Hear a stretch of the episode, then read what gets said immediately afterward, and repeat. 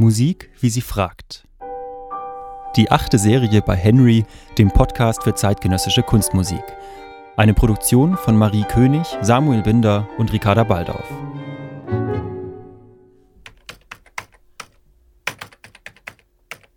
Hallo, ich hätte da eine Frage.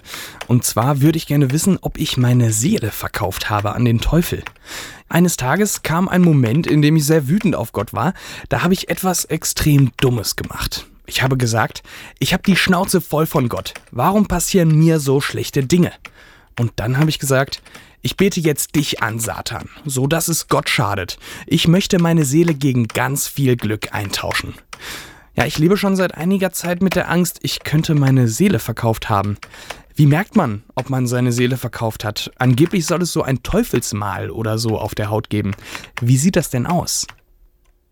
Seele verkaufen. Hat jemand sowas mal probiert? Wirklich eine ernst gemeinte Frage. Ist die dann endgültig weg?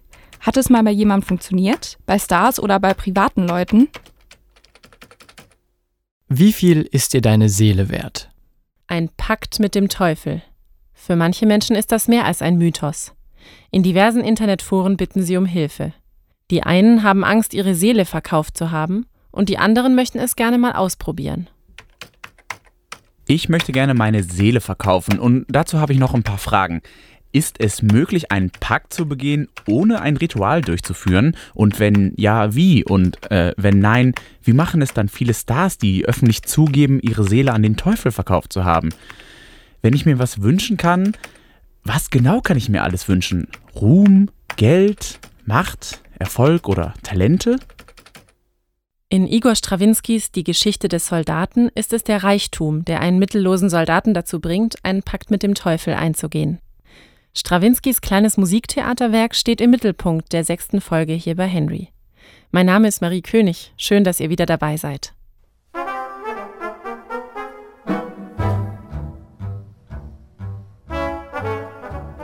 Zwischen Chur und Wallenstadt heimwärts wandert ein Soldat.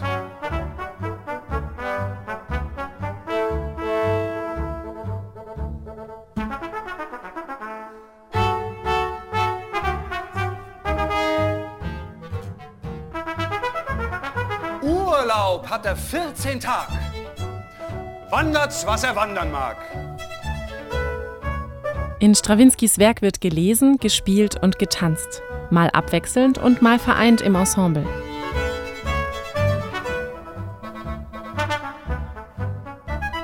Eine kleine bewegliche Jahrmarktsbühne auf erhöhtem Gerüst. Auf jeder Seite ein trommelförmiges Podium. Auf dem einen sitzt der Vorleser an einem kleinen Tische, vor sich ein Schuppen Weißwein und ein Glas. Wandert, wandert, wandert, was er mag. Das Orchester installiert sich auf dem anderen Podium, rechts und links vom Zuschauer. Diese sehr genaue Anweisung gibt Igor Strawinski zu seiner Komposition, die er 1918 für eine Wanderbühne schreibt. Mit dieser Wanderbühne konnte man auch in Kriegszeiten Musiktheater machen. Die Besetzung von Strawinskys Stück umfasst einen Vorleser, zwei Schauspieler, eine Tänzerin und sieben Musiker, Geige, Kontrabass, Klarinette, Fagott, Klapphorn, Posaune und Schlagzeug.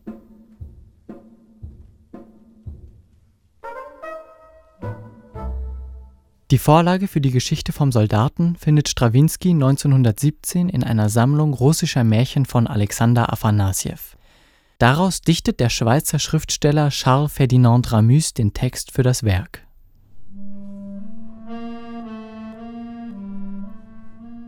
Es war einmal ein Soldat, der auf dem Nachhauseweg den Teufel traf. Für ein geheimnisvolles Buch, dessen Lektüre Reichtum verspricht, tauscht der Soldat seine Geige ein. Doch der Teufel kann nicht fiedeln und der Soldat nicht lesen.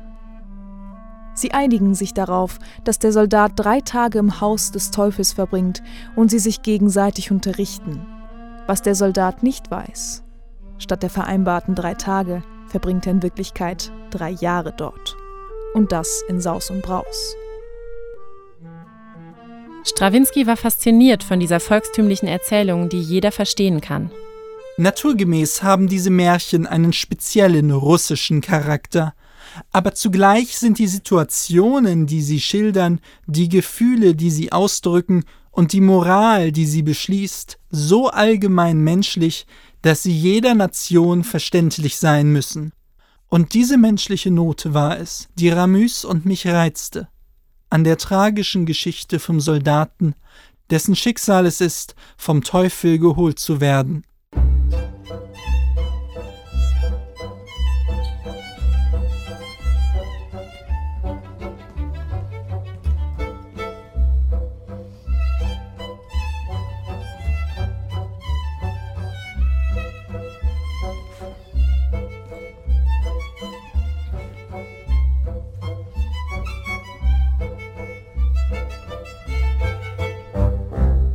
Der Teufelspakt, ein uralter Mythos.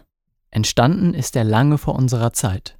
Damals konnten sich die Menschen noch nicht auf wissenschaftliche Erklärungen verlassen und fanden ihre Antworten in der Religion. Im Mittelalter wurden die Dinge, die man sich religiös nicht erklären konnte, als Hexen, Dämonen oder Teufelswerk verstanden.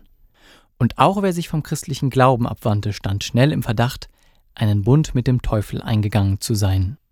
Heute sprechen wir nur noch im übertragenen Sinn von einem Teufelspakt. Jemand hat seine Seele verkauft, wenn er auf dem Weg zu seinem Ziel alle Ideale und seine ganze Moral in den Wind schießt. Schon bald griffen sich Schriftsteller und andere Literaten den Mythos, um ihre eigenen Geschichten daraus zu machen. Die berühmteste Bearbeitung ist wohl Johann Wolfgang von Goethes Drama Faust, in der sich der gelehrte Titelheld mit Mephistopheles einlässt. Auch in Wilhelm Haufs Märchen Das kalte Herz wird ein moralisch zweifelhafter Pakt geschlossen. Der Spielort der mysteriöse Schwarzwald. Peter Munk ist ein armer Köhler. Er träumt davon, viel Geld zu haben und angesehen zu sein. Er wendet sich an das Glasmännlein, einen Waldgeist, der den Menschen Wünsche erfüllt. So gelangt Peter Munk zu Wohlstand. Doch er verfällt dem Müßiggang und der Spielerei, und der Reichtum zerrinnt ihm bald zwischen den Fingern. Enttäuscht wendet sich Peter an den Holländer Michel, einem Waldgeist, der ihm großzügig anhaltenden Reichtum verspricht. Dafür muss der junge Köhler nur sein Herz hergeben und sich eines aus Stein einsetzen lassen. So verliert Peter alles Menschliche, verstößt seine Mutter und tötet im Zorn seine Frau. Erst als er Reue zeigt, kann er durch die Ratschläge des Glasmännleins sein altes Herz zurückgewinnen.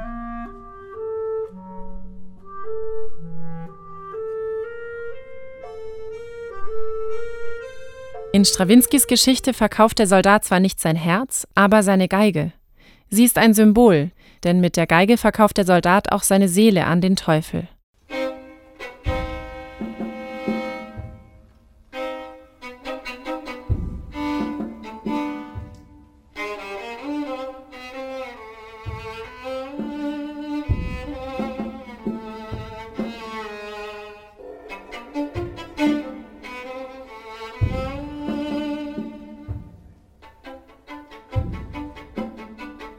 Nachdem der Soldat drei Jahre mit dem Teufel verbracht hat, kehrt er zurück zu seiner Familie und seiner Verlobten.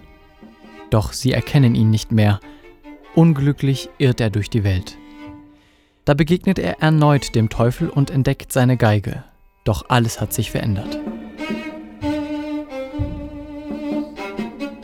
So wie der arme Peter Munk sein Herz gegen Reichtum eintauscht und gefühllos und unmenschlich wird, hat sich auch der Soldat für den Reichtum und gegen seine Seele entschieden. Denn seiner Geige kann er jetzt keinen einzigen Ton mehr entlocken. Wütend zerreißt der Soldat das Zauberbuch und wirft seine Geige weg.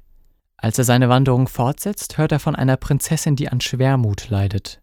Nur ein einziges Mittel kann sie heilen, das magische Geigenspiel.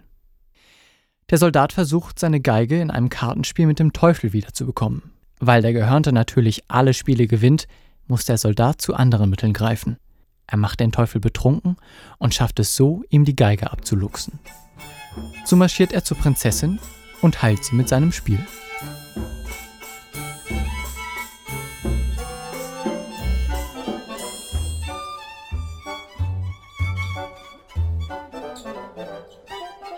Doch Soldat und Teufel begegnen sich noch ein drittes Mal.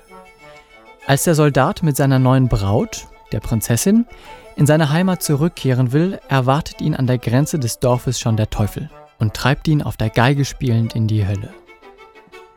Die Macht der Geige ist riesig. Wer sie spielen kann, hält die Fäden des Lebens in der Hand.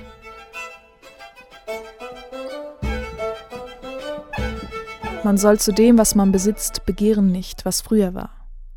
Man kann zugleich nicht der sein, der man ist und der man war. Man kann nicht alles haben. Was war, kehrt nicht zurück. Die Moral der Geschichte kommt einem ziemlich bekannt vor. Wir kennen sie aus Märchen, Büchern und Filmen. Doch Strawinskys und Ramys Werk ist auch ein Zeitstück. Durch den Ausgang des Ersten Weltkriegs wird der Heimkehrer zur tragischen Figur dieser Zeit.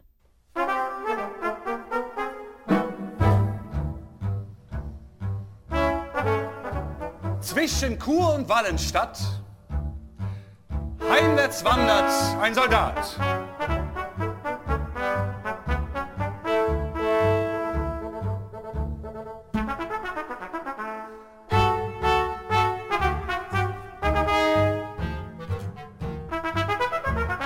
Urlaub hat er 14 Tag. Wandert's, was er wandern mag.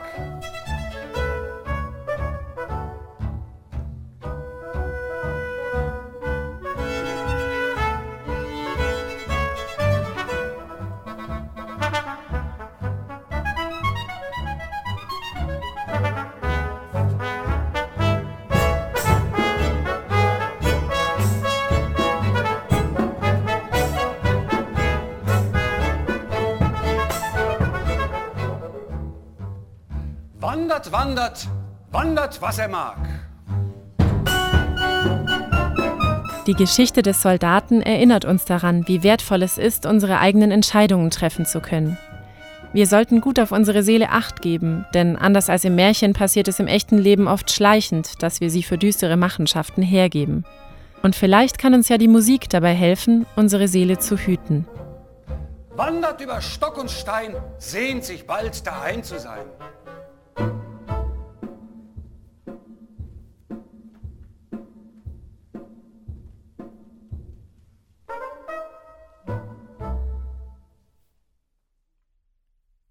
Dieser Podcast ist nur ein Teil unserer Henry-App, die es kostenlos für iOS und Android in den App Stores gibt.